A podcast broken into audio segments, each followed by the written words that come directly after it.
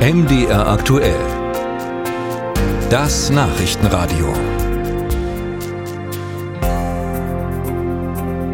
Wissen Sie, was eine Bettkantenentscheidung ist? Also, es hat schon mal nichts mit der Frage zu tun, die Nacht mit jemandem zu verbringen oder auch nicht, sondern es geht darum, ob man sich am Morgen fit genug fühlt, zur Arbeit zu gehen. Bei einer repräsentativen Befragung einer Krankenkasse ist jetzt herausgekommen, dass sich so manch einer auf der Bettkant entscheidet, dann doch zu Hause zu bleiben, obwohl er oder sie gar nicht krank ist und durchaus arbeiten könnte. Britta Felske über das Warum und wer Einfluss hat auf diese Entscheidung. Heute mal nicht zur Arbeit. Es kribbelt in der Nase, vielleicht ist mir heute aber auch einfach mal nicht danach.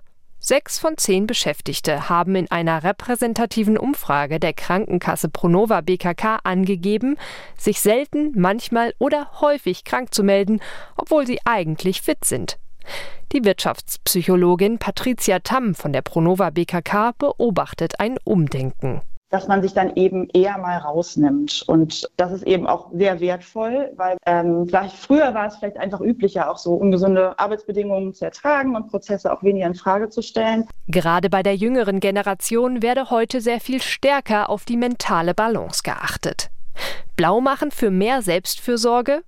Ute Zacharias, Sprecherin des Allgemeinen Arbeitgeberverbandes Thüringen, hat dafür kein Verständnis. Ja, das teilen wir nicht, kann ich Ihnen gleich mal ganz klar beantworten, weil wir auch festgestellt haben, dass in den letzten Jahren die Ausfallzeiten in den Betrieben sehr stark gestiegen sind. Thüringen hat sowieso die höchste Krankheitsquote in Deutschland, unverändert seit vielen Jahren.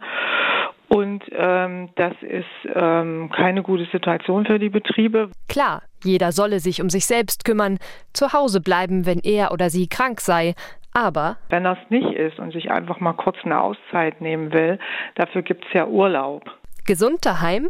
Wer es darauf anlegt, komme damit in der Regel auch durch, erklärt Sebastian May, langjähriger Hausarzt aus Leipzig. Wir Ärzte, ähm, wir können ja dagegen nichts tun, wenn jemand kommt und er sagt, er fühlt sich nicht in der Lage, seiner Tätigkeit nachzukommen, weil wir ja nicht mal äh, genau nachprüfen können, was er denn eigentlich richtig tut. Ja?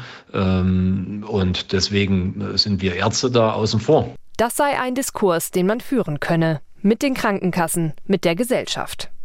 Aus Sicht von Professor Bernhard Badura ist allerdings gar nicht das größte Problem, dass sich gesunde Leute krank melden, sondern dass kranke Leute arbeiten gehen.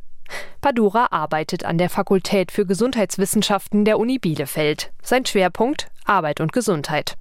Eine Erkenntnis, die er dabei gewonnen hat. Also ein sehr starker Einfluss in der Tat wird genommen durch den Vorgesetzten, der oder die Beziehung zum Vorgesetzten oder die Teambeziehungen, wenn die nicht stimmen, das kann dann schon sein, dass dann man mal zu Hause bleibt, auch wenn man im Prinzip arbeitsfähig wäre. Salopp gesagt, die Führungskraft trägt selbst Schuld, wenn sich die Fehltage häufen.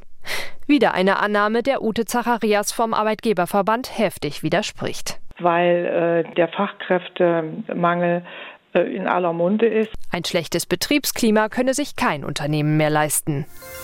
Musik